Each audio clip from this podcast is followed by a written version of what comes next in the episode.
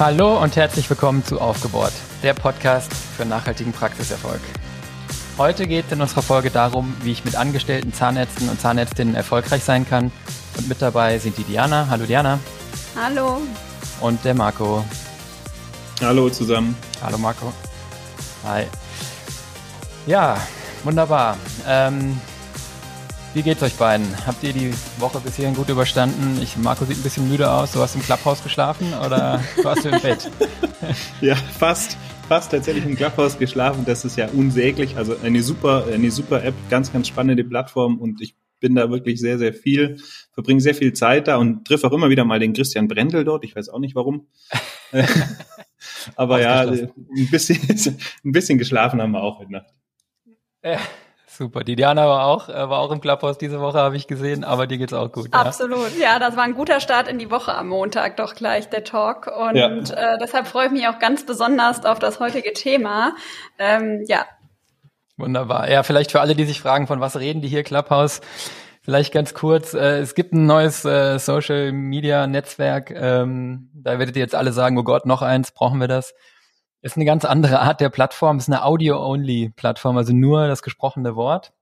Ähm, kann man jetzt sagen, gibt's ja schon Podcasts, aber Podcasts sind ja eben sozusagen unidirektional, wir sprechen, ihr hört. Und Clubhouse ähm, ist eine App, über die man Talks abhalten kann. Man hat also so Gesprächsrunden mit einem großen Auditorium äh, in der Mitte oder im Clubhouse eben oben auf der Bühne sitzen ein paar Leute, die äh, was erzählen, Impulse geben, aber nicht lange Vorträge, sondern wirklich kurze Beiträge ähm, dann werden Fragestellungen aufgerufen und Themen diskutiert. Und dann können Leute aus dem Auditorium die Hand heben und dazukommen, ähm, Sichtweisen ergänzen, Punkte machen, ähm, Fragen stellen. Und ja, tatsächlich haben wir dieses Format am Montag, äh, den 15. Februar, also je nachdem, wann ihr das hört, vielleicht am vergangenen, also am vorvergangenen Montag, um 20.15 Uhr erstmalig auf Clubhouse ausprobiert. Und wir waren ziemlich äh, beeindruckt von der Resonanz. Wir hatten da in der Spitze über 65 gleichzeitige Teilnehmer, überwiegend Zahnärztinnen und Zahnärzte und in Summe müssen das weit über 75, 80 gewesen sein und hatten eine Wahnsinnsdiskussionsrunde zu dem Thema angestellte Zahnärztinnen und Zahnärzte und ähm, ja, ob man, ob man, ob sozusagen der Weg zum Erfolg äh, mit Angestellten ähm, ja, gegangen werden kann und wenn ja, wie. Und ähm, die Diskussion fanden wir so cool. Wir haben die so ein bisschen im Vorgriff auf diese Folge hier schon mal gestartet ähm, dass wir auch wirklich viele Punkte da mitgenommen haben. Von daher an der Stelle vorab äh, vielen Dank an alle, die im Clubhouse äh, am Montag dabei waren. Ihr werdet hier, falls ihr im Clubhouse dabei wart, aber trotzdem viele neue Punkte kriegen. Wir haben noch Zahlen mitgebracht, Rechnungen.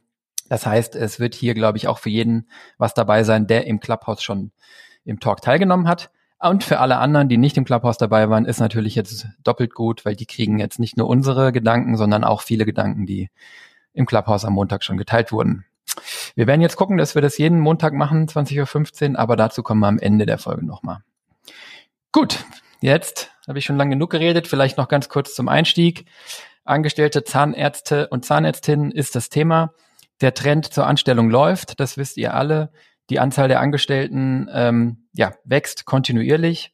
Und im Prinzip ist ähm, das natürlich auch irgendwo eine Reflexion davon, also von verschiedenen Dingen. Zum einen, dass Zahnarztpraxen insgesamt eine Tendenz dazu haben, größer zu werden im Schnitt. Äh, ganz egal, ob es eine Einzelpraxis BAG oder ein MVZ ist, läuft das ganz oft oder in aller Regel darüber, dass man Zahnärztinnen und Zahnärzte anstellt. Und zum anderen auf der so, sozusagen auf der Angebotsseite ist natürlich auch so, dass viele junge Absolventen äh, eigentlich auch erstmal oder vielleicht sogar auch langfristig angestellt werden wollen. Das heißt, da trifft die Nachfrage auch durchaus auf ein Angebot. Und bei uns in der Beratung kommt dann immer wieder die Frage auf, mh, hm, lohnt sich das und wenn ja, wie und wie viele sozusagen, ja. Und das sind die Themen, äh, die wir heute hier mit euch behandeln möchten. Diana, äh, du vielleicht äh, hast im Clubhouse schon so wunderbar den Aufschlag gemacht. Warum besteht dieser Trend und, und was sind Vorteile, die man, die man damit verbindet? Kannst du da mal einfach einen ersten Aufschlag machen? Ja, klar, natürlich, gerne. Also ja, das ist, glaube ich, die Frage, die wir uns ganz am Anfang stellen müssen. Also ähm, warum stellt man überhaupt Zahnärzte an? Also was ist die Motivation dahinter? Ähm, was sind die Gründe? Was sind die Vorteile? Ähm, einige liegen natürlich auf der Hand, aber man muss schon sagen, dass ähm, wir beobachten können, dass die Gründe, die dahinter liegen, sehr unterschiedlich sind. Also ähm, das kann sein, dass man eben einfach eine ähm, Vertretung haben möchte. Das wäre jetzt eben sehr kurzfristig, also äh, Schwangerschaft, Krankheit und ich brauche einfach jemanden, der mich vertritt. Es kann sein, dass ich ähm, einfach mehr Zeit haben möchte. Also vielleicht habe ich so viele Patienten, dass ich einfach noch jemanden brauche, der mich in der Praxis unterstützt. Ähm, ich nehme natürlich durch angestellte Zahnärzte auch irgendwo ein bisschen die Abhängigkeit von mir selbst, aber es gibt eben auch andere, die sagen, ich möchte einfach ähm, wachsen, ich möchte den Wert meiner Praxis steigern, ich möchte gerne eine große Praxisstruktur haben und ähm, die sich natürlich dann auch einen gewissen finanziellen Erfolg davon versprechen. Ganz genau. Und es gibt aber noch einen weiteren Aspekt oder andere Aspekte auch nochmal, die, die für angestellte Zahnärzte sprechen. Ähm, einfach um zu sagen, man möchte sich ein bisschen mehr Freiheiten schaffen in dem Moment als, als Praxisinhaber und nicht mehr jeden Tag äh, acht bis zehn Stunden am Behandlungsstuhl sitzen, sondern auch mal andere Dinge machen. Und auch da eignet sich natürlich das Modell mit angestellten Zahnärzten sehr. Und du, ihr habt es schon angesprochen, gerade aktuell ist es so, auch vielleicht aufgrund der, der demografischen Strukturen der Absolventinnen und Absolventen in der Zahnmedizin, ähm, die, der Frauenanteil ist ja sehr, sehr hoch, äh, ist es einfach auch für die, für die Zahnärztinnen oder für die Zahnärztinnen ein sehr interessantes Modell, gerade im Hinblick auf vielleicht Familienplanung oder erstmal noch so ein bisschen reinschnuppern in den Beruf. Ähm, vielleicht nochmal Festlegung, welchen Schwerpunkt will ich dann vielleicht machen, will ich nochmal eine Weiterbildung dranhängen und noch einen anderen, ähm, eine andere Vertiefung mit dazu nehmen. Und das sind alles Aspekte, die natürlich für diese, für das Modell mit angestellten Zahnärztinnen am Ende spricht. Ja, was ich noch spannend fand in dem Talk am Montag auch, da war so ein ähm, für mich etwas neuer Spirit, dass auch so dieser Teamgedanke so stark ausgeprägt war, ja. Also es haben unheimlich viele äh, Inhaber, die da waren, den Punkt gemacht. Ähm, Diana hat das angeschnitten mit Austausch unter Kollegen, Unterstützung bei der Behandlung, aber auch Zweitmeinungen einholen. Das fand ich total einen tollen Gedanken, weil das eigentlich so klassisch denkt man ja dann doch immer in diesen Hierarchien, Chef und Angestellter unten und so. Aber diese Punkte zu sagen, nein, ich habe angestellte Zahnärzte und kann mir bei denen auch eine Meinung holen, kann die auch nochmal fragen, wie siehst du das, wie würdest du das machen? Wir betrachten uns als Team und machen das in alle Richtungen und nicht von oben nach unten in dem Sinne das hat dann ja am Ende auch eine andere Nachhaltigkeit für die Praxis, ne?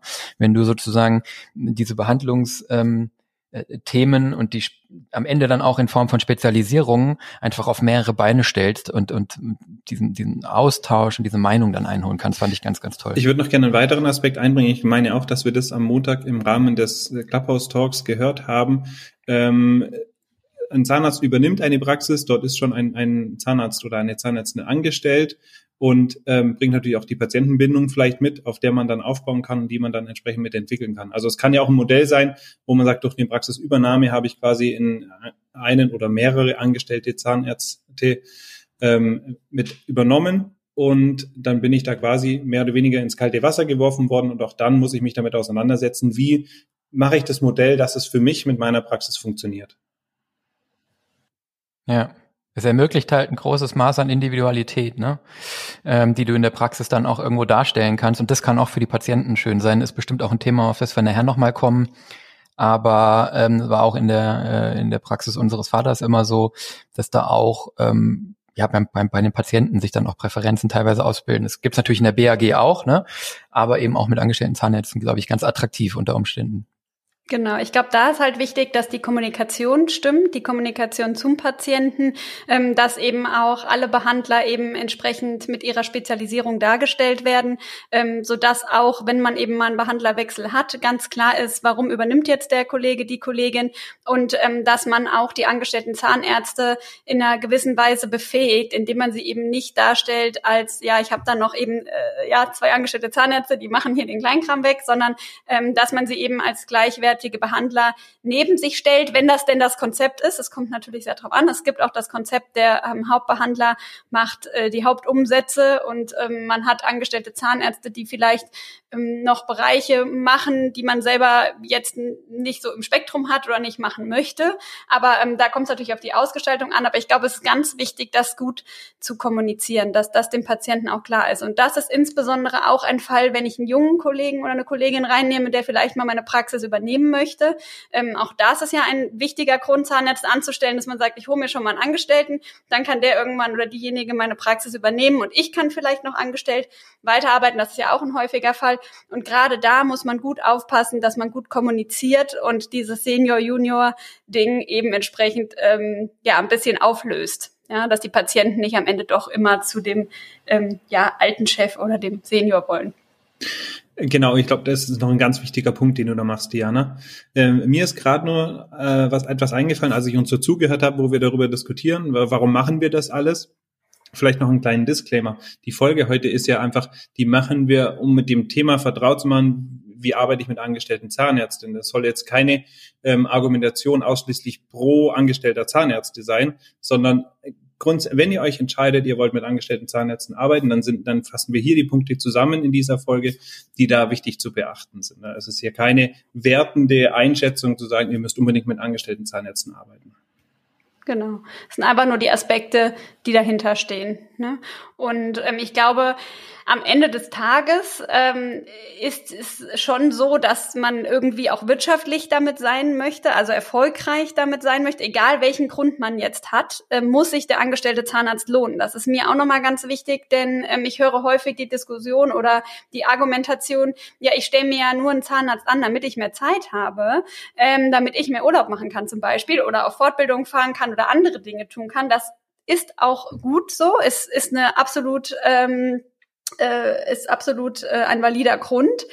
Aber auch dann muss ich dafür sorgen, dass mein angestellter Zahnarzt sich lohnt, denn sonst muss ich am Ende des Tages mehr arbeiten, ähm, um eben auch äh, in der Praxis über die Runden zu kommen. Ja, also egal ähm, welche Motivation ich habe, das ist wichtig. Wir müssen am Ende dafür sorgen, dass sich die Anstellung auch lohnt und dass wir finanziell ähm, erfolgreich damit sind oder dass ich zumindest keine Verluste äh, dadurch habe. Das wäre mal so die Mindestanforderung. Und deshalb ist auch das Thema lohnt sich der angestellte Zahnarzt so ähm, ja komplex und konträr zu diskutieren, weil ähm, ja der eine oder andere sich vielleicht gar nicht nur darauf bezieht, dass es sich monetär lohnen muss, sondern einfach vielleicht auch darin auszahlt, dass er sagen kann, ich habe den Rücken frei, ich habe einen Kollegen, mit dem ich mich austauschen kann, ich habe mehr Zeit, ich habe einen Stellvertreter, wenn ich ausfalle, ich kann nachts besser schlafen, weil ich nicht Angst habe, was ist denn, wenn ich morgen was habe. Ja? Und ähm, deshalb müssen wir ähm, schon gucken, ähm, dass der sich dann irgendwo rechnet, ja, und im Idealfall, dass es sich ähm, eben auch finanziell auszahlt. Und äh, vielleicht sollten wir, ähm, wenn ihr keine Punkte mehr dazu habt, in das Thema lohnt sich der angestellte Zahnarzt gehen. Und diese Frage können wir, glaube ich, ähm, nicht jetzt so pauschal beantworten, sondern ich glaube, da müssen wir uns tatsächlich äh, verschiedene Fälle angucken. Ja, ähm, denn ähm, es ist ja sehr unterschiedlich, ob ich jetzt ähm, sage, ich habe vielleicht gewisse ähm, Kosten in der Praxis und ähm, und und habe noch Kapazitäten frei und stelle einen Zahnarzt an, oder ob ich die Fragestellung habe, lohnt es sich insgesamt viele Zahnärzte anzustellen und groß zu werden. Ja, also wenn wir uns die verschiedenen Fälle mal angucken, dann würde ich jetzt einfach mal Fall eins äh, das Ganze nennen und sagen, gut, Fall eins wäre, ich bin Praxisinhaber, ich habe eine Praxis, ich habe Räume genug, ich habe Patienten genug, ich weiß gar nicht mehr, wie ich die alle behandeln soll und ich denke darüber nach, einen Zahnarzt anzustellen. Ja? Die Alternative dazu wäre eigentlich nur, ich nehme einen Partner auf. In diesem Fall habe ich natürlich erstmal Synergieeffekte und man kann doch relativ einfach sagen, ja, das lohnt sich, oder? Ja, richtig. Korrekt. Also ich glaube, wir haben ja in dem Podcast auch schon öfter den, mm, das Video ähm, referenziert, das wir aufgenommen haben zu den Erfolgsmodellen. Ich müsste jetzt gerade nochmal nachgucken, wie es genau hieß. Auf jeden Fall auf solvi.de slash Videos oder wenn ihr über Wissen geht in unseren Videokanal, ähm, dann gibt's unseren Talk Praxismodelle im Vergleich. Wie kann ich im Wettbewerb bestehen? Und da haben wir das im Prinzip ja genau herausgearbeitet wenn ich von einer sehr kleinen oder von einer kleinen Praxis komme oder einfach von einer normalen Einzelpraxis komme, dann ist die Hinzunahme von weiteren Behandlern äh, jetzt mal Ceteris Paribus, ja, von allen anderen Motivationen abgesehen, aber auf jeden Fall äh, geeignet dazu, äh, ja, nicht unbedingt Synergieeffekte, aber, aber Skaleneffekte im Prinzip, ne, äh, hast du, glaube ich, gemeint, Skaleneffekte zu erreichen, sprich mit zunehmender Größe wird die Gesamtpraxis etwas effizienter, weil die Räume besser ausgelastet werden, weil das Team besser ausgelastet wird, kann man in dem Video, packen wir auch mal in die Show Notes, nochmal äh, ganz im Detail nachgucken. Und das Ganze hat natürlich nach oben Grenzen, aber eben zwischen der Einzelpraxis und der BAG oder zwischen der Einzelpraxis und der Einzelpraxis mit Angestellten ist das die Entwicklung, die man allgemein, jetzt ganz verallgemeiner tatsächlich beobachten kann. Ja, man muss dann ähm, eben sich überlegen, ähm, wenn ich diese zwei Optionen habe, ich ähm, stelle einen Partner, äh, ich stelle einen angestellten Zahnarzt an oder ich nehme einen Partner auf, dann muss ich mir das wirtschaftlich einfach mal durchrechnen, was macht mehr Sinn und in der Gesamtkonstru im Gesamtkonstrukt meiner Praxis. Viele sagen, ähm, sie wollen nicht unbedingt einen Partner aufnehmen, sie wollen alleine Inhaber bleiben. Ähm, es hat Vor- und Nachteile, äh, das wollen wir an der Stelle vielleicht nicht zu genau diskutieren. Es ist natürlich so, wenn ich einen Partner aufnehme, ähm, dann muss ich mich auch wirklich wirklich lange mit dem gut verstehen, dann ist der fest in meiner Praxis, ja. Und ähm, wir gehen eben gemeinsam voran, was auch wieder Vorteile hat. Auf der anderen Seite ähm, bin ich mit der Person ein bisschen verheiratet, ja. Also wenn wir uns nicht verstehen, dann äh, ja, ist das Verhältnis doch fester, als wenn ich einen angestellten Zahnarzt habe. Den kann ich dann unter Umständen leichter ähm, wieder loswerden. Auf der anderen Seite äh, sind wir dann eben schon genau am Punkt. Ein angestellter Zahnarzt kann die Praxis jederzeit auch wieder verlassen. Den habe ich nicht fest. Ja, das heißt, unter Umständen muss ich dann wieder einen neuen angestellten Zahnarzt suchen. Ja, und das ist eigentlich die Diskussion, die ich führen muss und dann eben wirtschaftlich. Aber wenn wir jetzt mal sagen, wir haben uns entschieden, das ist ja das heutige Thema, wir wollen einen Zahnarzt anstellen in diesem Fall. Also ich habe Räume, ich habe Patienten. Ähm, wenn wir das mal so überschlägig rechnen, ähm, lohnt sich das überhaupt? Ja, und wenn wir jetzt mal davon ausgehen, ähm, dass das Durchschnittsgehalt, ich habe jetzt einfach mal 75.000 Euro angenommen. Ich habe mich da ein bisschen an der Umfrage von der Apobank und dem Freien Verband Deutscher Zahnärzte orientiert, die kürzlich veröffentlicht wurde. Dann haben wir eine Arbeitgeberbelastung von 91.500. Euro. Wenn wir dann davon ausgehen, dass wir eben noch weitere Kosten für den angestellten Zahnarzt haben, also Fortbildung, Veranstaltung, ähnliches, dann kommen wir in etwa auf Kosten von 100.000 Euro für die Anstellung dieses Zahnarztes.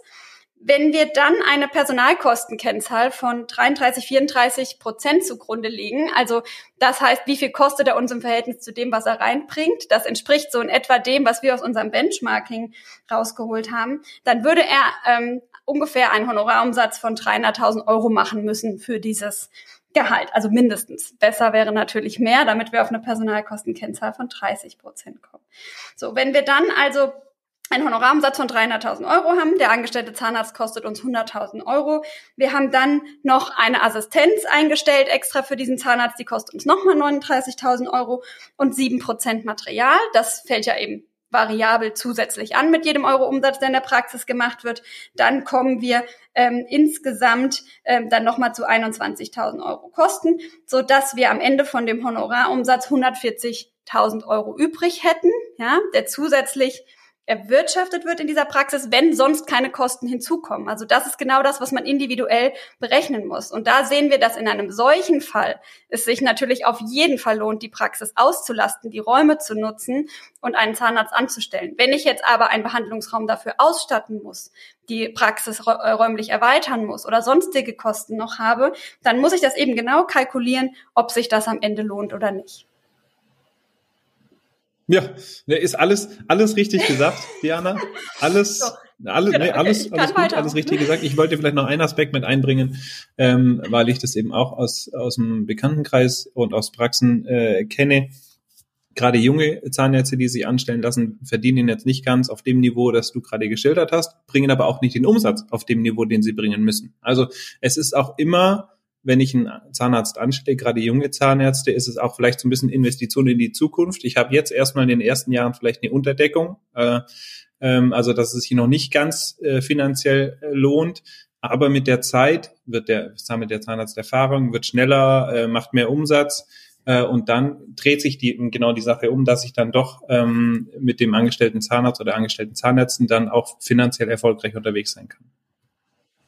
Ja, da, da hast du absolut einen guten Punkt, weil du musst natürlich das Ganze dynamisch betrachten und nicht statisch, ne? Also klar. Aber mal, ähm, Dianas Aussage von vorhin, der muss sich oder sie, die muss sich schon lohnen, äh, die gilt, ne? aber natürlich äh, völlig richtig, Marco, nicht in Jahr eins und vielleicht nicht auch nicht in Jahr zwei. Also das hängt dann immer davon ab, ja.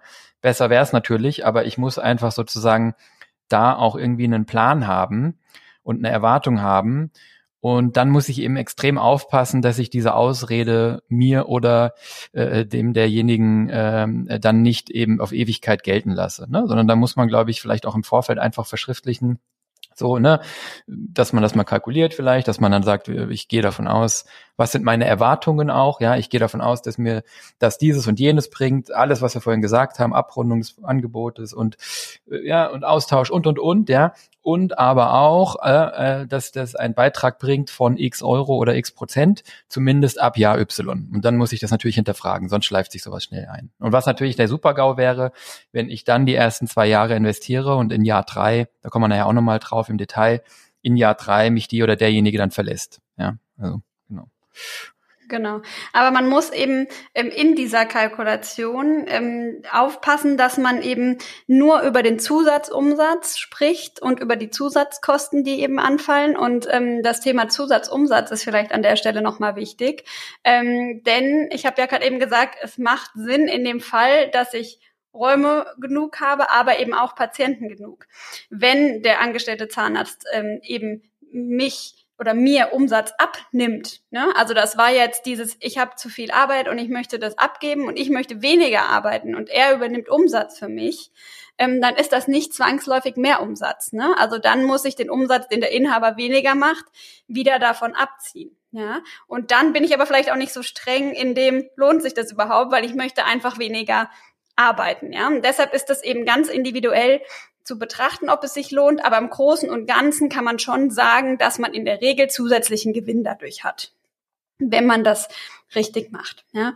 Richtig machen muss man es vor allen Dingen aber dann, wenn man eine größere Struktur plant. Also wenn man jetzt nicht, wie in dem eben geschilderten Fall, überlegt, stelle ich einen Zahnarzt an, sondern ich möchte mehrere Zahnärzte anstellen, ich möchte eine Großpraxis haben, vielleicht auch Standorte haben und eben äh, mehrere Zahnärzte anstellen, dann muss ich schon genauer hingucken, ob sich das Ganze lohnt. Ähm, und das nicht nur ähm, natürlich im Vorfeld durch eine Planrechnung, sondern eben auch im Nachgang ähm, durch eine sogenannte Profit Center Rechnung immer wieder die einzelnen Praxisbereiche analysieren. Und da ist eben ein Profit Center dann die angestellten Zahnärzte. Und ich kann in der Vollkostenrechnung dann gucken, ob sich das überhaupt insgesamt trägt. Ja, das heißt also hier verteile ich nicht nur die direkt zuordnenbaren Kosten, sondern alle Kosten auf die entsprechenden Profit Center. Denn ähm, irgendwann, wenn ich größer werde, muss ich eben investieren. Ich muss Behandlungszimmer dazu nehmen und ich muss nur größer werden, weil ich viele Zahnärzte anstellen möchte. Und ähm, das muss ich dann berücksichtigen. Und da ähm, wenn wir da die Frage stellen, lohnt sich das Ganze denn, ähm, dann müssen wir schon sagen, äh, kommt darauf an. Ja, also da muss ich es wirklich richtig machen. Wir sehen in unserer Profit Center Rechnung ähm, in der Regel so Rentabilitäten von diesem Profit Center zwischen 10 und 15, manchmal 20 Prozent. Das heißt, ja, ähm, da bleibt was übrig nach Vollkostenrechnung, aber nicht so furchtbar viel. Hängt natürlich auch oft damit zusammen, dass der Inhaber vielleicht ein unheimlich komplexes, großes äh, Praxiskonstrukt gebaut hat, vielleicht auch in der Übergangsphase noch ist, wo er einfach viele Kosten hat und es dauert einfach, bis sich das lohnt. Es hängt auch damit zusammen, dass wenn ich zehn angestellte Zahnärzte habe, potenziell vielleicht einer schwanger ist, äh, einer gerade gekommen ist, einer kurz davor ist, die Praxis zu verlassen und zwei einfach nicht gut sind und nicht ins Konstrukt passen. Ja, das heißt, ich habe einfach ähm, ja, vielleicht nicht zehn angestellte Zahnärzte, die gleich gut funktionieren. Ja?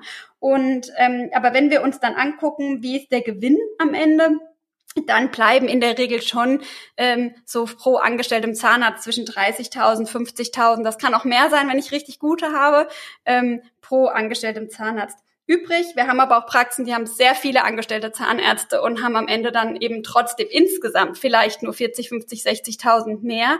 Und da muss man sich dann kann man sagen, gut, diesen Mehrgewinn habe ich, aber man muss dann wieder ähm, den Aufwand, den man betreibt, in Relation setzen.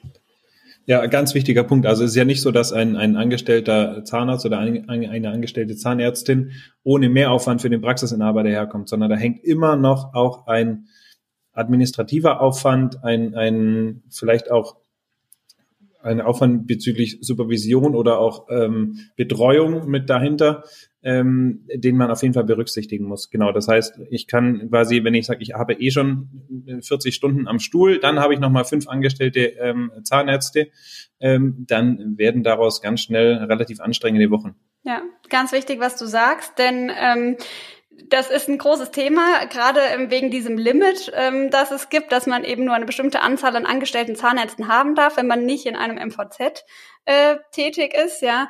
Ähm, da kommt ja immer wieder die Diskussion, wie viele angestellte Zahnärzte sollte ich eigentlich haben? Und es ist natürlich wesentlich einfacher, wenn ich einen Inhaber habe, der zwei oder drei Angestellte ähm, zum Erfolg führen muss und gucken muss, dass die gut laufen, dass sie eine gute Qualität abliefern und eben die Supervision für die drei machen muss, sondern wenn ich plötzlich ein Verhältnis habe von einem Inhaber zu 10, 15, 20 angestellten Zahnärzten, dann brauche ich ganz andere Konzepte dahinter.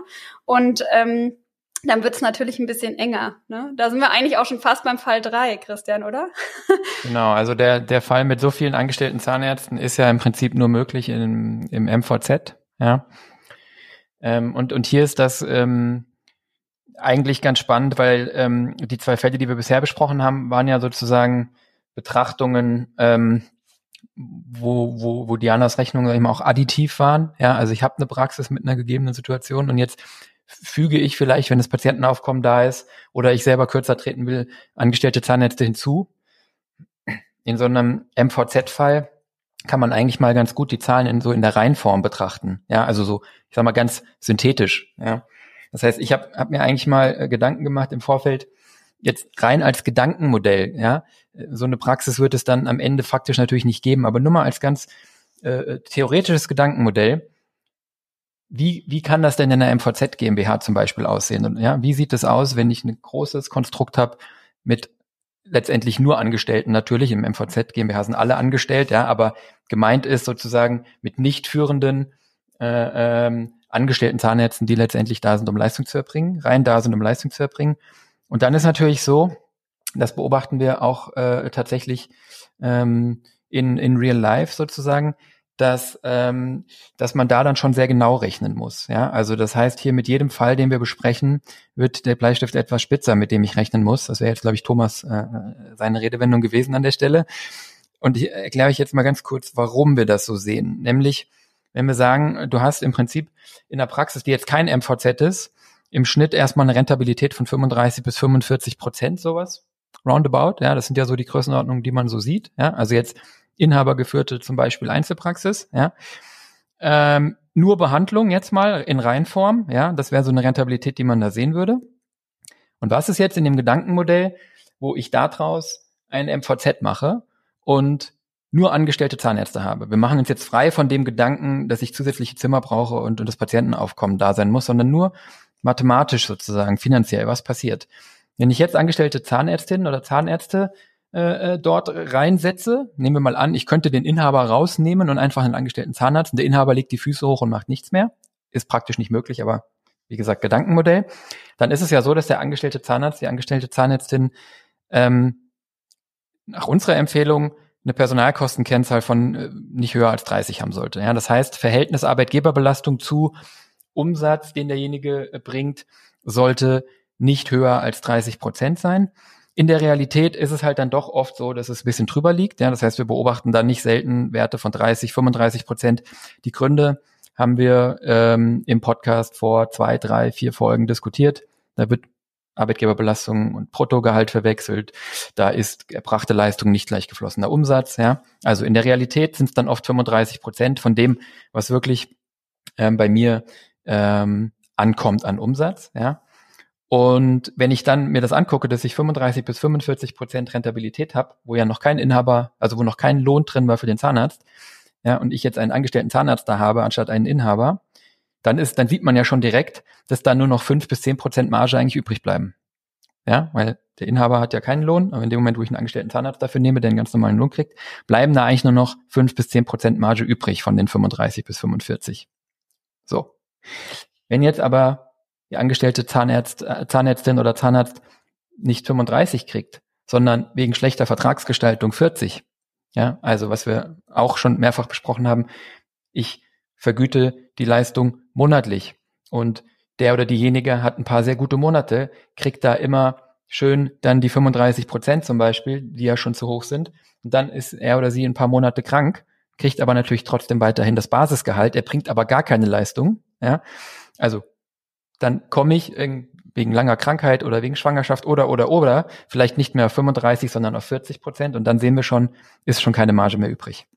Wenn ich jetzt noch berücksichtige, dass ein angestellter Zahnarzt oder Zahnärztin vielleicht auch nicht die gleichen Stundenumsätze bringt wie ein Inhaber oder ganz sicher nicht, ja, in aller Regel nicht, muss man ja sagen.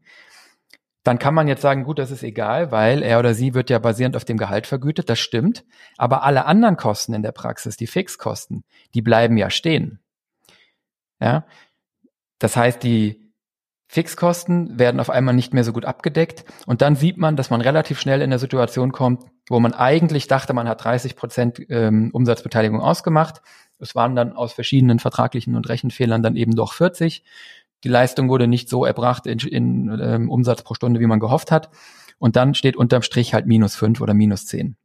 Ja, das heißt in Summe, wenn man das wirklich so in Reihenform betrachtet, ist jetzt ein bisschen, sagen wir mal, die schlechte Nachricht, wenn wir uns nicht in diesen Fällen äh, beschäftigen, die Diana vorhin genannt hat, sondern wirklich in diesem Reinformfall, dann lohnt sich ein angestellter Zahnarzt eigentlich nur dann, wenn die Praxis grundsätzlich sehr effizient ist. Das heißt, wenn sie ohne die Gehälter für die Zahnärzte und Zahnärztinnen 35, 45 oder mehr Prozent Rentabilität hätte wenn das Gehalt im Rahmen ist und richtig strukturiert ist und ich keine Fehler gemacht habe, was die Ausbezahlung, Vorauszahlung, Mindestgehälter und so weiter angeht, und wenn der Stundenumsatz ähm, eine ja eine gewisse ähm, äh, Grenze nicht unterschreitet, ja, oder mindestens sozusagen so gut ist oder annähernd so gut ist, wie er auch bei Inhabern wäre. Das sind im Prinzip drei Voraussetzungen.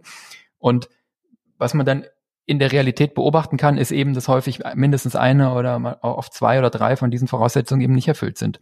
Und das sind dann die Fälle, wo man sich dann letztendlich äh, verwundert die Augen reibt und natürlich dann beobachten kann, dass die Profitabilität ähm, dann in so einer Praxis äh, halt oft dann eben in, in MVZ in dem Fall nicht stimmt. Ja, kann natürlich auch eine BAG, eine sehr große BAG dann äh, eins zu eins betreffen. Genau. Also wir sehen da einfach ähm, auch in, in, in der Beratung, dass die Marge einfach wesentlich knapper ist und dass man genau hingucken muss, insbesondere in den ersten Jahren, weil dann sind die Kosten eben erstmal diese Investitionskosten und so sehr hoch, die Umstellung auf eine GmbH, ähm, das hat dann noch Bilanzierungsgründe und so, aber das erste Jahr sieht gar nicht gut aus und danach sieht es schon besser aus, aber wir sehen natürlich nicht mehr die Rentabilitäten. Und das ist auch logisch, weil die Struktur einfach eine andere ist.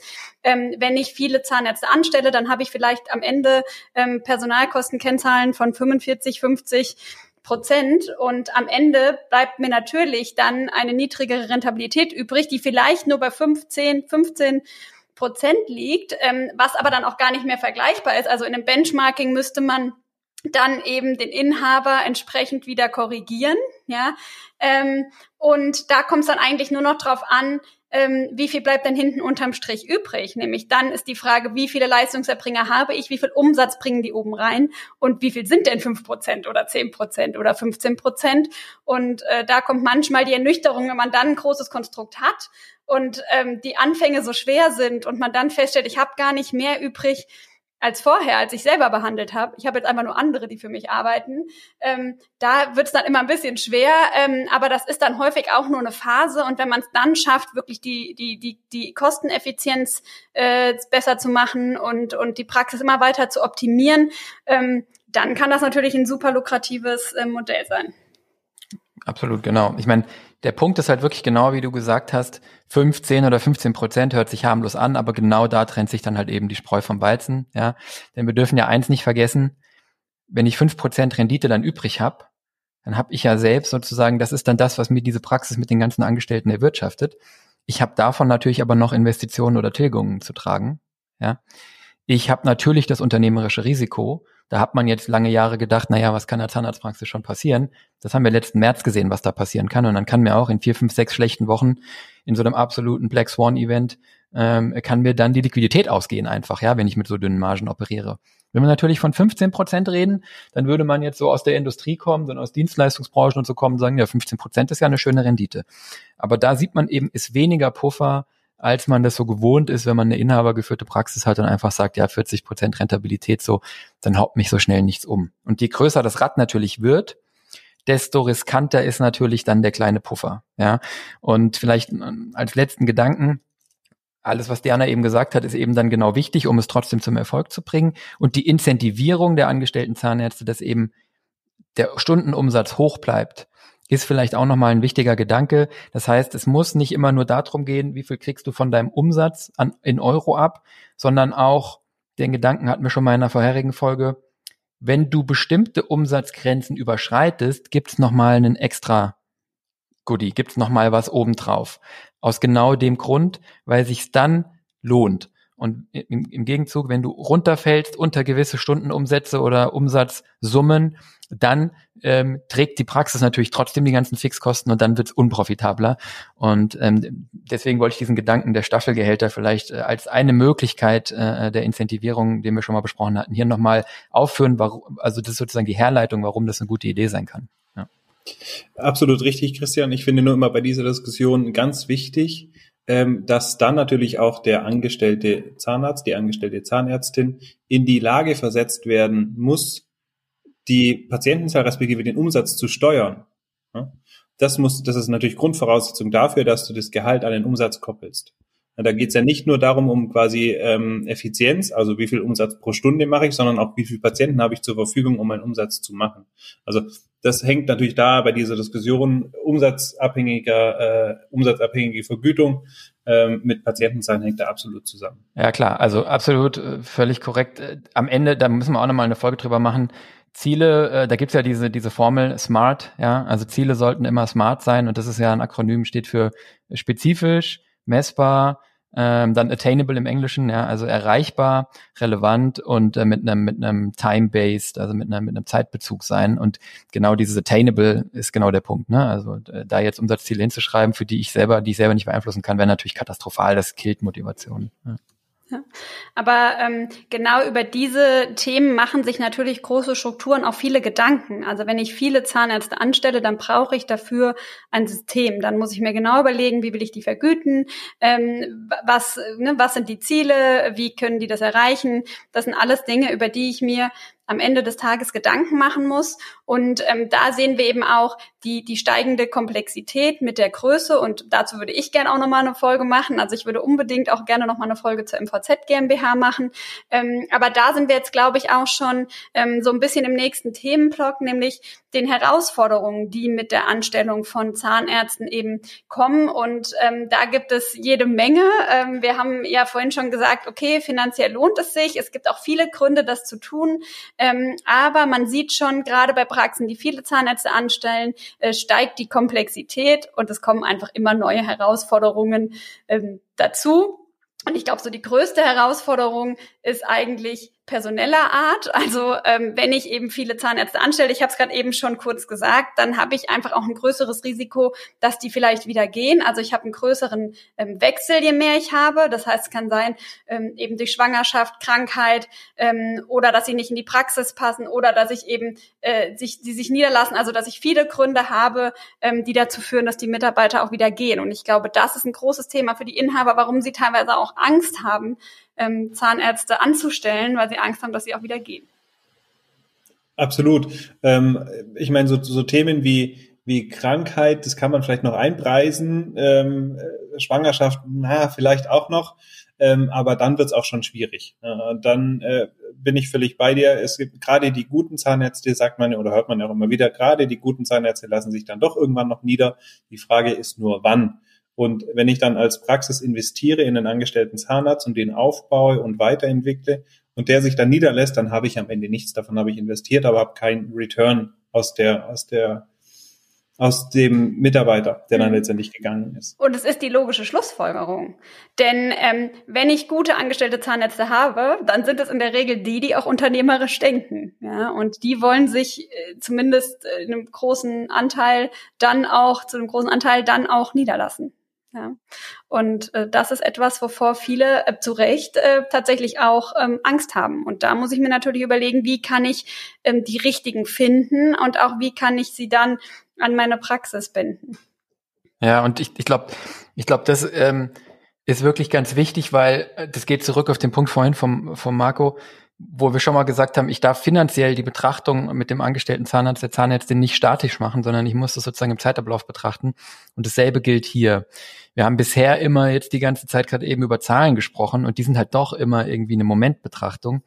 Aber nehmen wir mal an, ich finde ein finanzielles Modell, wo sich das lohnt und ich habe Spaß und all meine ähm, Wünsche und Erwartungen an den angestellten Zahnarzt, die Zahnärztin haben sich erfüllt das ist auch zu kurz gesprungen. Ja, das heißt, ich muss mir eigentlich schon im ersten Schritt überlegen, wie dieser, wie diese Journey äh, im Englischen, also wie diese, äh, diese Reise sozusagen oder dieser Prozess ähm, aussieht. Ja, das heißt, letztendlich werde ich ja nie einen Zustand erreichen, wo ich jemanden anstelle oder fast nie und der einfach Tag ein, Tag aus die Klappe hält, seinen Job macht und mir einen positiven Deckungsbeitrag erwirtschaftet. Das gibt es in ganz seltenen Fällen, wenn jemand sozusagen keine Ambitionen mehr hat, wobei ich dann in Frage stellen würde, ob derjenige wirklich einen positiven Deckungsbeitrag leisten kann, wenn er keine Ambitionen mehr hat. Aber in aller Regel fangen die ja jung an, haben eine Entwicklung, haben einen Wunsch nach Fortbildung, vielleicht auch einen Wunsch nach Spezialisierung, haben finanzielle Motive, wollen vielleicht mehr mitreden, wollen mehr sagen können, ja, und darauf muss ich vorbereitet sein. Das muss ich vorne, von vornherein wissen. Diese ganze Thematik sollte ich mir wahrscheinlich nicht antun, wenn ich nur diesen Zustand erreichen will, wo ich weniger machen muss und das Geld irgendwie unten rausfällt, ja. Und am Ende bedeutet das auf Dianas Punkt, wie gehe ich damit um, wenn jemand Niederlassungswunsch hat, wenn jemand mehr will und weiterkommen will? Ja, vielleicht müssen wir drüber reden, ob ich so eine Art Karrieremodell brauche. Das ist natürlich jetzt schmerzhaft, wenn die Praxis klein ist. In Zahnarztpraxen sind wir es gewohnt, dass wir eigentlich einen, ich sag mal, Entschuldigung, Indianer, einen, ein, also, Entschuldigung, einen Häuptling, ja, oder einen weiblichen Häuptling, müsste man jetzt auch sagen, habe. Und dann äh, sozusagen, so blöd das klingt, darunter habe ich dann das Team, ja, und die Karrieremöglichkeiten beschränken sich doch dann entweder auf die Verwaltungslaufbahn oder auf die ähm, Prophylaxe-Laufbahn. Und äh, das ist eingespielt und da habe ich jetzt im Prinzip erstmal keine Sorgen. Aber an der Stelle muss ich mich damit beschäftigen, mh, hm, da ist jetzt jemand, der will auf meine Stufe vielleicht auch irgendwann kommen. Und dann habe ich eigentlich zwei Möglichkeiten. Ich kann da einen Weg planen und kann dem oder derjenigen sagen, guck mal, das ist ein Prozess, wie du in deiner Karriere hier dahin kommen kannst, wo du vielleicht hin willst. Oder ich lasse es, wenn derjenige den Wunsch hat, ist dann aber völlig klar, dass das passiert, was wir gerade gesagt haben. Dann wird, ist es eine Frage der Zeit, bis der oder diejenige geht. So, ich kann es dann vielleicht ein Stück weit ein paar Jahre rauszögern durch Entwicklung, nur durch Spezialisierung, durch Training. Nur eins ist klar, ich rüste denjenigen dann ja auch am Ende nur weiter auf für den Ausstieg. Und mit jeder Spezialisierung und Training und allem, was ich tue, versorge ich denjenigen dann mit dem, mit dem, mit dem Handwerkszeug, um das dann irgendwann durchzuziehen. Oder ich kann es lösen mit Geld. Nur dann sind wir wieder in der Thematik von eben. Ähm, so viel Puffer ist da nicht mehr. Ja, wir würden sogar ja eigentlich eher sagen, in unserer Beobachtung sind die Gehälter von Angestellten eigentlich fast zu hoch im Moment, können wir gleich nochmal separat diskutieren. Und deswegen bleibt am Ende eigentlich, muss man sich wirklich damit beschäftigen, wie kann so ein Karrieremodell aussehen. Ja, und dann hast du natürlich, was wir eben schon angesprochen haben, die Möglichkeit zu sagen, na gut, der Angestellte, die Angestellte oder mehrere können für mich ein Nachfolger werden. Ja, kann man vielleicht auch gucken, wenn man mehrere hat, wer sich da durchsetzt, wer das Zeug hat, wer den Drive hat. Ich kann den schon kennenlernen. Ist ja eine perfekte Möglichkeit, eine BAG draus zu machen, mit Probephase sozusagen oder am Ende auch den Ausstieg zu machen. Das kann ein Modell sein. Ich kann natürlich das Modell machen, ähm, Großpraxis MVZ, wo ich irgendwann, äh, wenn ich das möchte, so groß bin, dass ich Abteilungen habe und Bereiche, also Abteilung Kinderbehandlung, äh, äh, Abteilung Verwaltung und wo dann einzelne Zahnärztinnen und Zahnärzte vielleicht auch einfach Teamleiter, Bereichsleiter, Abteilungsleiter werden. Also da habe ich dann mit, mit, mit einer gewissen Größe natürlich Karrierestufen. Ja? Ähm, aber da muss ich wirklich eine große Praxis für haben. Ähm, oder ich habe halt vielleicht etwas, wo man drüber nachdenken muss, wie man es in Steuerkanzleien und Rechtsanwaltkanzleien äh, oft äh, beobachtet.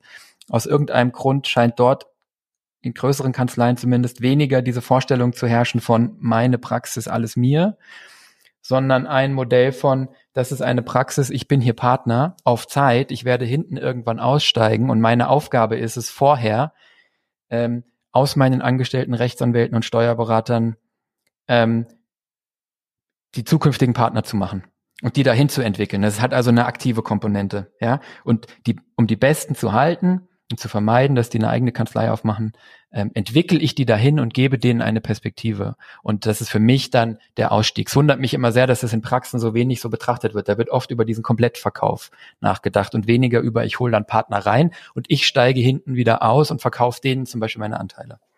Ja, ist eine sehr, sehr schöne äh, Sichtweise, Christian. Also ähm, sehr, sehr guter Vergleich. Und ähm, ich glaube, das ist tatsächlich das Thema. Ich glaube, jeder Praxisinhaber muss sich einfach damit beschäftigen, wo er langfristig hin will. Also man muss einen Plan haben, wo die Reise hingehen soll. Also möchte ich später, also möchte ich ganz spät aufhören und die Praxis in einem verkaufen? Möchte ich die Praxis stückweise verkaufen? Das hat natürlich noch steuerliche Aspekte. Ähm, möchte ich eine MVZ GmbH gründen und die an einen Investor verkaufen? Dann muss ich aber wissen, ich kann sie nicht mehr an einen jungen Existenzgründer verkaufen, weil der eben äh, dann wieder Nachteile dadurch hat. Also ich muss mir ganz genau überlegen, wo möchte ich meine Praxis hinentwickeln und was möchte ich eben dann auch mit diesen unternehmerisch denkenden, guten angestellten Zahnärzten machen. Und ähm, finde ich einen super guten Ansatz, dass man sich darüber einfach mal ähm, Gedanken macht, weil ich glaube, das ist das Kernthema, dass einfach die Guten immer wieder gehen und das hört man auch ähm, regelmäßig und äh, das im, im schlimmsten Fall sich vielleicht sogar gegenüber niederlassen. Ja? Ähm, und das ist tatsächlich ein, ein Problem für die Praxen, dem man dann eben begegnen kann, indem man sich überlegt, wie kann ich diese jungen, motivierten Menschen an meine Praxis binden. Und insbesondere ist es ja auch noch ein Problem, wenn ich immer nur diese Phase mitnehme von ähm, diese Person entwickelt sich und wächst und wird immer besser, bis sie so gut ist, dass sie sich niederlässt. Dann habe ich auch immer diese Phase, wo die meisten jungen Zahnärzte eben auch in der Familienplanung sind, wo sie vielleicht ihre Kinder kriegen und wenn sie das ganze Thema durchhaben, dann lassen sie sich dann doch nieder. Ja. Das ist auch unausweichlich im Prinzip, ne? Die ja. besten kann ich am Ende nur halten durch Aufnahme in den Inhaberstatus. Genau. Und die bewusste Entscheidung muss ich treffen, sonst holt mich die Dynamik links oder rechts auf jeden Fall ein. Ja, und man sollte wirklich darüber nachdenken, und da möchte ich vielleicht nochmal Werbung für die BAG machen, weil durch die Möglichkeit, Zahnärzte anzustellen, ist die BAG so ein bisschen aus der Mode gekommen. Und ähm, wir müssen schon sagen, dass die erfolgreichsten Praxisstrukturen bei uns häufig BAGs sind. Das heißt nicht, dass es nicht auch Einzelpraxen und MVZs gibt. Ähm, also ich kenne Inhaber, die 600.000, 700.000 Gewinn haben, die sind Einzelpraxis. Ich kenne welche, die sind in der BAG und ich kenne welche, die sind im MVZ oder MVZ GmbH. Also der Erfolgsweg kann sehr unterschiedlich sein, aber man sollte ähm, trotzdem auch immer mal wieder über diese Option ähm, nachdenken. Absolut. Ähm, und es hat ähm, eben noch einen Vorteil, wenn ich die so dicht binde und sie wirklich ernsthaft in meine Praxis aufnehme, dann stelle ich sie auch als Behandler eben einfach anders dar ähm, und, und sie sind dann ein bisschen mehr Partner ne? und nicht einfach nur irgendein angestellter Zahnarzt, der eh bald wieder weg ist, weil das ist am Ende auch schlecht für die Patienten. Und ähm, da muss man, glaube ich, auch gut aufpassen. Aber neben diesen strukturellen oder diesen äh, personellen, meine ich, äh, Herausforderungen ähm, hat man auch jede Menge organisatorische Herausforderungen. Denn das ist ja, wir hatten gerade schon ein paar Aspekte, glaube ich, zwischendurch genannt, gar nicht so einfach, so viele Zahnärzte ja. zu stellen. Vielleicht noch ganz kurz, bevor wir zu den organisatorischen gehen. Ich habe noch einen Nachtrag zu dem, zu dem, weil du eben das Thema Patienten angeschnitten hast. Wir hatten das, äh, glaube ich, in dem, in dem, in dem Talk auch, äh, im Clubhouse Talk am Montag auch. Und das, das fand ich sehr interessant, dass da ja auch sozusagen die Frage aufgeworfen wurde, ähm, ähm, wie kommt das denn beim Patienten an, wenn der angestellte Zahnarzt, die angestellte Zahnärztin dann nicht mehr da ist? Ja? Also die eine Frage ist ja, wie positioniere ich meine Angestellten? Ja, sind die auf Augenhöhe oder unter mir und so weiter, was du eben sagtest. Und die andere Frage ist, unabhängig davon, wenn ich das alles gut mache und trotzdem jemand geht, wie kommt das beim, Pati beim Patienten an? Und hat der dann einen Wechselwunsch, weil er ja eigentlich eine sehr starke Bindung ähm, an den Behandler hat. Ja, ich glaube, in dem Talk wurde sogar die Parallele von der, von der, von der Kollegin, die dort gesprochen hat, gemacht zum Gynäkologen. Ja, wo du eben, ja, letztendlich eben, ja, schon ein Problem hast. Und ähm, ich glaube, ich glaube, da ist tatsächlich dann auch wieder wichtig, dass man gut kommuniziert ähm, mit dem Patienten und diese Sicht auch mal einnimmt. Und was wir da irgendwie noch so als, also das ist einfach wirklich auch eine Herausforderung. Und ich glaube, was wir da am Ende festgehalten hatten, war, das war dann auch so ein roter Faden, der gleich noch ein paar Mal kommt. Ich muss natürlich bei den angestellten Zahnärztinnen und Zahnärzten auch darauf achten, dass die meinen Werten und den Werten der Praxis entsprechen. So, das können natürlich andere Persönlichkeiten sein mit anderen, äh, sagen wir mal, Charaktereigenschaften und so. Da kann ja auch Stärke draus werden, weil jeder Patient dann so ein bisschen seinen Behandler natürlich findet. Trotzdem ermöglicht mir das, dass sozusagen ähm, ein Patient, der der einen Behand der seinen Behandler verliert wegen Weggang, ähm, sich in meiner Praxis noch wiederfindet, weil der kommt in die Praxis, weil weil er schon am Empfang und da fängt es ja eigentlich schon an die Werte und das, was wichtig ist in der Praxis und wie man kommuniziert und die Wertschätzung spürt. Und das geht dann beim Behandler weiter. Und wenn alle meine Behandler so drauf sind, dann wird mir auch der Übergang der Patienten von weggehenden Angestellten zu anderen Angestellten Zahnärztinnen und Zahnärzten leichter fallen. Ja, also diesen, diese Komponente der Werte und des, ähm, der Wertschätzung dem Patienten gegenüber ähm, ist, glaube ich, hier echt nochmal ganz wichtig. Ja, absolut. Insgesamt muss man natürlich äh, bei der Fluktuation aufpassen im Team. Ne? Also ich glaube, ein, ein stabiles Praxisteam, ähm, Gesichter, die man wiedererkennt, von der Verwaltung bis zum angestellten Zahnarzt, helfen auf jeden Fall ähm, bei der Patientenbindung und sind auf jeden Fall erfolgsversprechend. Also Praxen mit einer sehr hohen Fluktuation insgesamt im Team haben ähm, häufig grundsätzlich auch dann am Ende ähm, Probleme mit der Praxis wirklich erfolgreich ähm, zu sein, weil das noch weitere Themen eben mit sich bringt. Ja, aber ganz wichtig, dass man da auch mal die Sicht des Patienten einnimmt. Es gibt dann noch eine personelle Herausforderung, ähm, nämlich nicht nur den Abgang zu vermeiden, sondern auch die richtigen zu finden. Ja, das ist ja direkt verbunden mit dem Punkt von eben.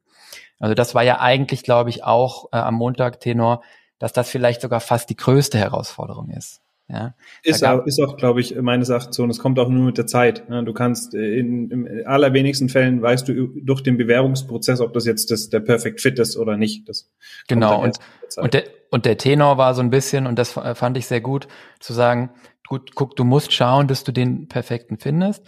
Wenn du dich nicht nur an strukturierter, oder nicht den perfekten gibt's nicht, oder, ne, aber für dich passend findest, und wenn du dich nicht nur am strukturierten Bewerbungsprozess und Noten und Referenzen festhältst, sondern zusätzlich Menschenkenntnis, Menschenbild, Werte.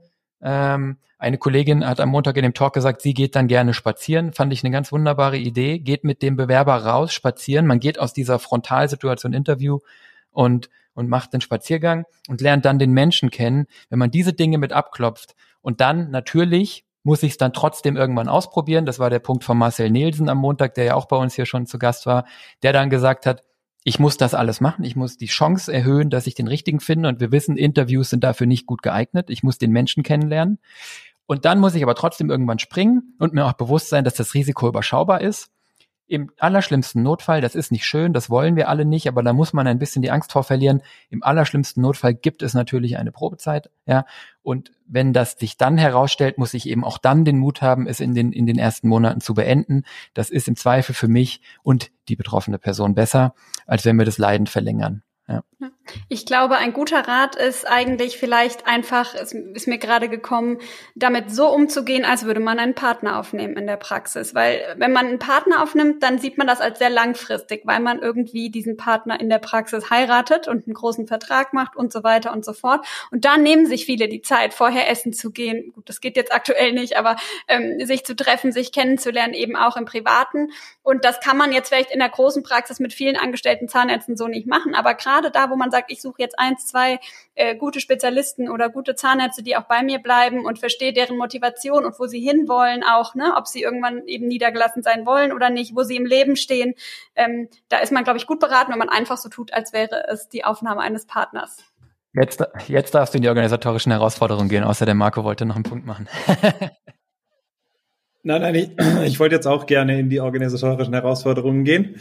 Ähm, wir haben ja auch schon im, im Verlauf jetzt der, der Punkte zuvor durchaus schon klar gemacht, dass die, die Komplexität und auch die Anforderungen an den Praxisinhaber, also an, ich nenne es jetzt mal betriebswirtschaftlich, an das Management der Praxis, äh, wirklich steigen. Und ne, mit jedem Mitarbeiter, der dazukommt, äh, steigt es an. Und wenn es dann auch noch eben vielleicht sogar angestellte Zahnärzte sind, die einfach nochmal ein anderes Gehaltsniveau haben, eine andere Führung erfordern, als vielleicht die, die ähm, zahnärztlichen Assistenten mitbringen, da wird es sehr, sehr schnell komplex und man muss sich über Themen Gedanken machen,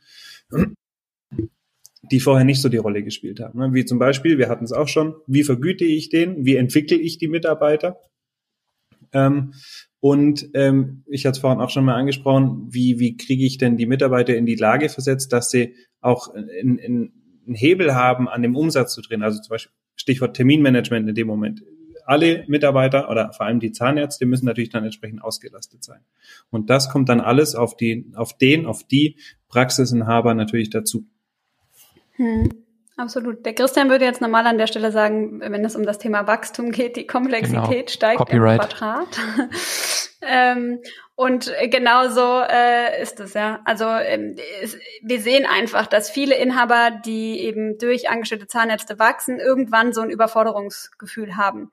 Und insbesondere, wenn man zu schnell wächst, wenn man nicht, nicht unbedingt nachhaltig wächst, sondern relativ schnell die Praxis vergrößert, Zahnärzte anstellt und einfach ne, eine MVZ GmbH gründet und, und, und und alles zu schnell macht ähm, und die Strukturen nicht mitgewachsen sind, ja, ähm, dann kann das wirklich zur Überforderung im Management führen und auch ähm, als Führungsperson. Und ähm, das ist eben ganz wichtig, dass man eben sowohl das Management mitzieht, die Strukturen mitzieht, als auch eben äh, die Führung entsprechend ausbaut. Und ähm, nur so kann das am Ende auch gelingen und man kann diesen organisatorischen Herausforderungen begegnen. Ähm, man kann auch ganz viel äh, eben durch Tools und Software-Systeme abbilden, so dass es einem eben erleichtert wird. Aber man muss sich Gedanken darüber machen, wie möchte ich das Ganze organisatorisch aufstellen in meiner Praxis. Und ähm, nur so kann ich eben auch dieser steigenden Arbeitsbelastung entgegenstehen. Weil viele sagen, ja, ich möchte nicht mehr so viel behandeln, deshalb stelle ich mir Zahnärzte an. Und dann merken sie irgendwann, okay, sie haben eigentlich nur Behandlungszeit gegen Verwaltungs- oder Managementzeit getauscht ähm, und haben vielleicht am Ende sogar mehr äh, Managementzeit, die sie aufbringen, als sie vorher behandelt haben. Und das muss man sich eben genau überlegen, wie viel möchte ich noch behandeln, wie viel möchte ich ähm, in das Management geben und ähm, um, um denen eben ein bisschen äh, entgegenzustehen. Ja, und, und das ist eben eine organisatorische und auch strukturelle Herausforderung. Ne? Wie stelle ich das Team auf? Ähm, wie funktioniert ja, das Ganze hier? Ich meine, aus der steigenden Komplexität ergibt sich natürlich äh, dann auch direkt eigentlich, dass auf die Kosten steigen. Ja. Ähm, das ist jetzt wieder letztendlich ähm, äh, gut zu sehen in dem Video, das wir hier in den Show Notes verlinken mit den Praxismodellen im Vergleich. Da haben wir das ja hergeleitet, dass in sehr großen Praxen eben genau dieser Komplexitätsanstieg dazu führt, dass Kosten steigen, da ja, schleichen sich hier und dort Ineffizienzen ein, da sind auch gewisse äh, zusätzliche Ausgaben einfach durch die Größe bedingt. Und ähm, das sind dann sogenannte Diseconomies of Scale, also das äh, sogenannte negative Skaleneffekte, wenn ich, wenn ich so will, ja. Und das steigt dann mit zunehmender Größe überproportional und dann, das ist halt wirklich hier die finanziell strukturelle Herausforderung, dann laufe ich wieder in das Problem von oben, nämlich, dass ich eh schon nicht so viel Marge vielleicht habe mit Angestellten und das muss ich halt um jeden Preis vermeiden, dass ich dann noch ineffizient in der in der Struktur und in der Organisation bin. Ja. Das ist das, was du dann bei sehr großen Praxen eben wieder beobachtest. Das heißt, die Frage stellt sich, äh, wie groß sollte die Praxis eigentlich wirklich sein? Ja, wie viel angestellte Zahnärztinnen, Zahnärzte habe ich optimalerweise? Wie viel will ich haben? Ja, äh, das muss alles managebar sein. Das sind Fragen, mit denen muss ich mich im Vorfeld beschäftigen und damit muss ich mich wirklich wohlfühlen. Es ist kein irgendwie Selbstzweck und ich sollte mich dann nicht beeinflussen lassen von dem, was andere tun. Ja, spannende Diskussion, muss ich sagen. also ich glaube, wir haben wirklich äh, viele Aspekte jetzt äh, schon genannt. Ja, ähm, jetzt müssen wir natürlich irgendwie noch mal die Kurve kriegen, weil wir haben natürlich angefangen mit den Vorteilen und warum man das eigentlich tut, haben dann darüber gesprochen, dass sich Zahnärzt, die Anstellung von Zahnärzten grundsätzlich lohnt und sind jetzt am Schluss so ein bisschen bei den Herausforderungen äh, hängen geblieben. Das soll natürlich nicht entmutigen und und auch ähm, nicht äh, dazu führen, dass man äh, eher Angst davor hat, einen Zahnarzt anzustellen. Ich glaube, es gehört zum Unternehmertum dazu, dass man eben da einfach eine bewusste Entscheidung trifft, sich das Ganze durchrechnet, individuell im eigenen Fall guckt, macht das Sinn oder macht das keinen Sinn. Angst davor muss man auf jeden Fall ähm, nicht haben. Ähm, da hatte der ähm, Steuerberater Marcel Nielsen, glaube ich, auch einen guten Punkt am Montag gemacht, indem er gesagt hat, eigentlich, was kann denn passieren? Im schlimmsten Fall habe ich zwei, drei Gehälter gezahlt. Ja, wenn ich dann feststelle, das geht alles nicht. Es muss natürlich immer ähm, auch fair im Vorfeld in der Kommunikation sein mit der Person, die ich anstellen möchte, gerade wenn es ein Versuch ist und man sagt, ich weiß gar nicht, ob das wirklich aufgeht, aber lass es uns doch einfach gemeinsam probieren. Ich glaube, insgesamt ähm, muss man diese Entscheidung einfach treffen als Unternehmer und dann kann man dem auch positiv entgegensehen und alle Herausforderungen, die wir genannt haben, sollen ja auch eigentlich nur so ein bisschen dafür da sein, dass man sich einfach im Vorfeld Gedanken dazu macht, wie möchte ich denen begegnen und wenn man da nicht blauäugig reingeht, dann ist die Anstellung der Zahnärzte, glaube ich, eine gute Sache. Aber vielleicht, ähm, Christian, möchtest du noch mal kurz zusammenfassen äh, nach dieser langen Folge? Wir sind jetzt doch etwas länger. Was sollten wir jetzt alle mitnehmen? Für alle, die jetzt beim Teller waschen oder beim Joggen irgendwie äh, abgedriftet sind, ähm, vielleicht nochmal hier die, die Key Takeaways, ähm, was die Diana gesagt hat. Meistens aus einer wirtschaftlichen Betrachtung kann man es so gestalten, dass es sich betriebswirtschaftlich lohnt, Zahnärzte und Zahnärztinnen anzustellen. Aber jeder gute Jurist, Steuerberater und Berater sagt, es kommt natürlich drauf an. das heißt, ich muss im Vorfeld die Ziele und Erwartungen klar festhalten und ich muss meine Hausaufgaben machen.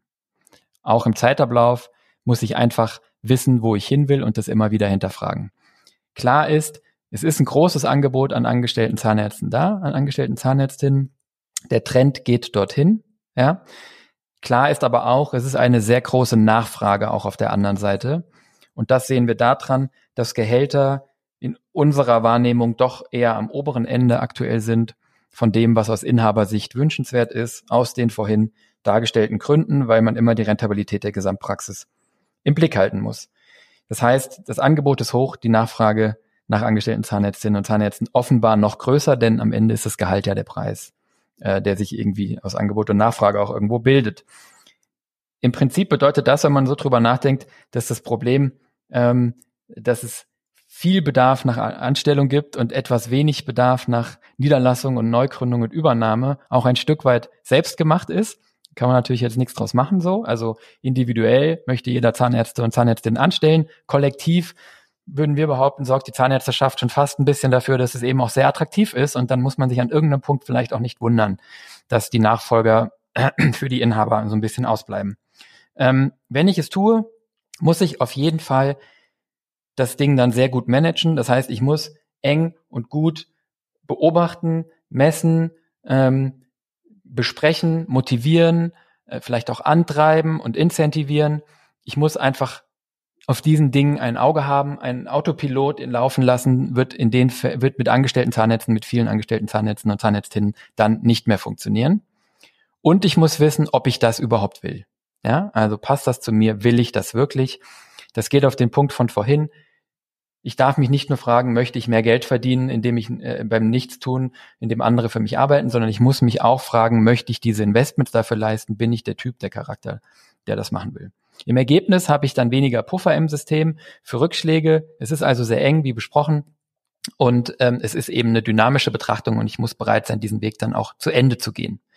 Der Aufwand für Abstimmung äh, steigt. Ja, ich muss die Bereitschaft dafür haben, auch in die Kommunikation zu gehen wenn das Team groß wird, muss ich eben auch auf Augenhöhe äh, unter Umständen gehen können und diese Kämpfe führen und diese Abstimmung. Ähm, aber das werden mir eben meine angestellten Zahnärztinnen und Zahnärzte auch danken. Ja. Den oder die richtige zu finden, hatten wir eben nochmal festgehalten, ist oft die schwierigste Aufgabe.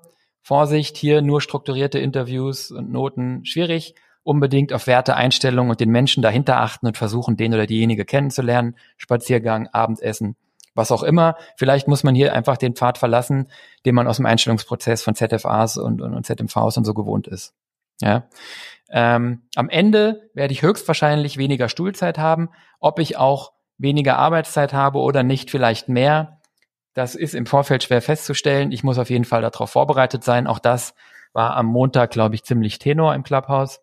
Man sollte daher unbedingt auch in diese Aufgabe hineinwachsen, sich trauen, um vielleicht ein positives äh, Fazit hier zu kriegen, wenn man das machen möchte und sich das gut überlegt hat, sich trauen, den Schritt machen. Es kann attraktiv sein, es kann Spaß machen. Ich muss aber mich da reinfühlen und daran wachsen und jeder Mensch wächst an seinen Aufgaben.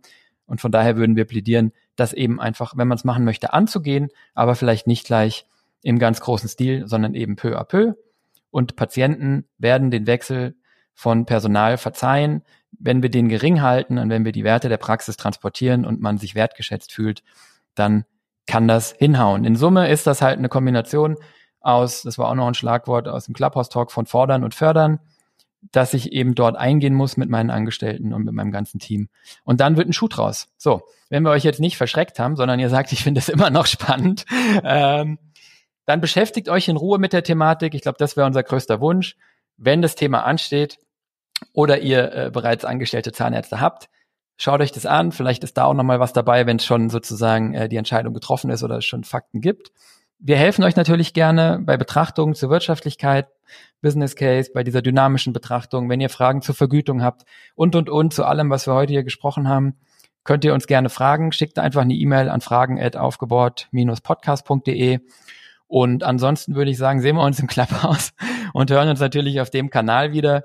Wir äh, machen nächsten Montag 20.15 Uhr, immer Montag 20.15 Uhr jetzt äh, einen Talk zu diesen betriebswirtschaftlichen Themen, wo wir so ein bisschen die Diskussion der letzten Podcast-Folge aufsammeln wollen und ähm, auch schon so ein bisschen ja einfach Meinungen und Feedback von euch aufsaugen. Mit auf der Bühne sind nicht nur wir, sondern da sind auch immer Zahnärzte, Kollegen von euch dabei und andere Teilnehmer und dadurch ist das nochmal eine deutliche Bereicherung zu dem Format hier, glaube ich.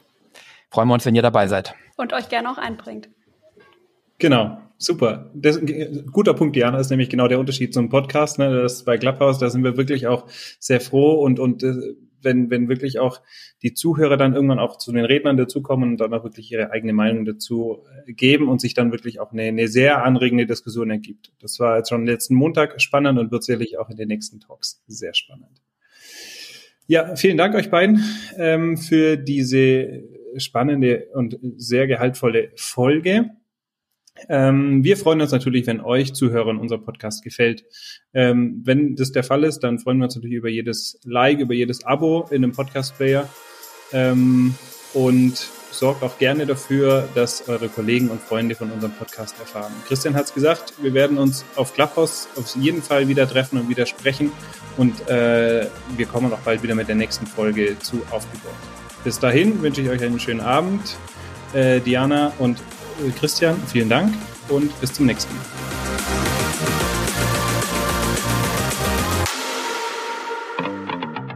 Hallo und herzlich willkommen, Marco. Okay, jetzt war ich nochmal. Also jetzt Ruhe.